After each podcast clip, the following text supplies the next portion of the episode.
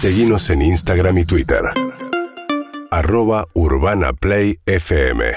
7, 8 y 47 de la mañana, hoy se va a conocer el número de la inflación del mes de agosto. Ana Paula Di Batista es economista de un instituto que hace su propia medición y que suele sa- sab- saber anticipar muy bien los números del INDEC, que es la UMED. ¿Qué tal, Ana Paula? Buen día.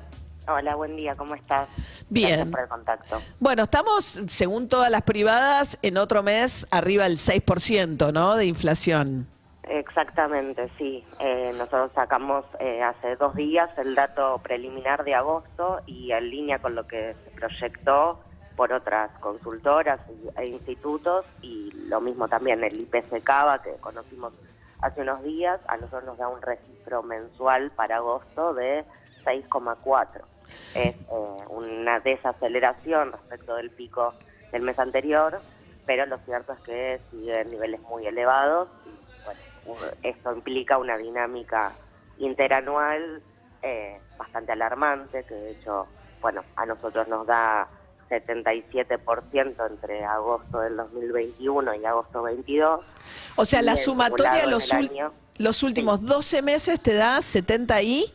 77%. Y esto se está acelerando. Este año va a ser peor, diciembre a diciembre. Exactamente, sí.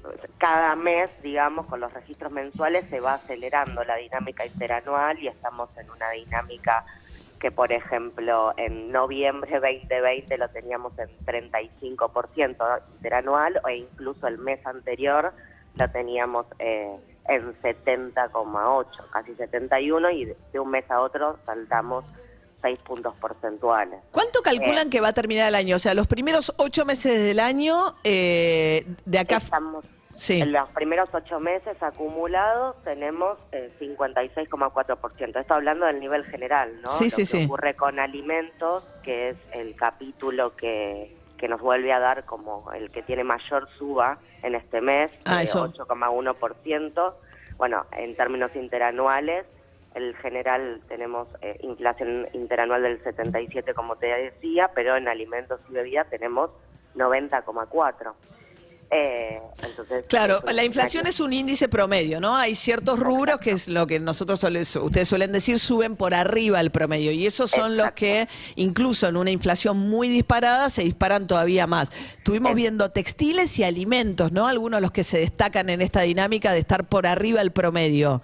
Sí, eh, ten- también recreación y cultura, es cierto, eh, pero esos tres son los que están por encima del promedio. Sin embargo, tenemos prácticamente, con excepción de comunicaciones, vivienda y educación, el resto de los capítulos están por encima eh, de 5,5 para arriba Sí. en términos mensuales. ¿Y cuánto les da el, el anual? O sea, vos me decís eh, eh, 56,4 nuestros primeros ocho meses. Si eh, ¿Ustedes qué están pensando para fin de año, para el 2022 completo? ¿En qué número están estimando que va a cerrar el año acumulado? Bueno, por ejemplo, para llegar a, a que tengamos en, de enero a diciembre una inflación acumulada del 90%, eh, que es el mínimo que está proyectando, está un poco por debajo del mínimo que proyectan eh, los agentes del mercado en el relevamiento que saca el Banco Central mensualmente, tendríamos que tener de aquí a- al final del año una tasa mensual que esté por debajo del 5.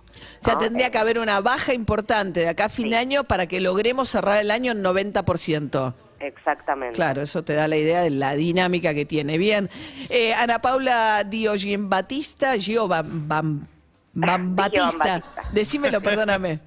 Dije Van Batista. Digio Batista. Tano, me imagino. Sí, ¿Tano de dónde? Eh, del sur de Roma. Ahí va. Bueno, de gracias, La. Ana, economista e investigadora del UMED, acerca del número que se va a conocer en el día de hoy. ¿eh? Ya estamos 77 en los 12 meses, de agosto a agosto, y una proyección de los más optimistas que el 2022, los 12 meses, va a terminar en 90%. Mirá cómo te va con el salario y te vas a dar cuenta eh, como, como qué difícil que es correr para el salario detrás de la inflación a estos niveles. 8 y 51 de la mañana. Síguenos en Instagram y Twitter. arroba Urbana Play FM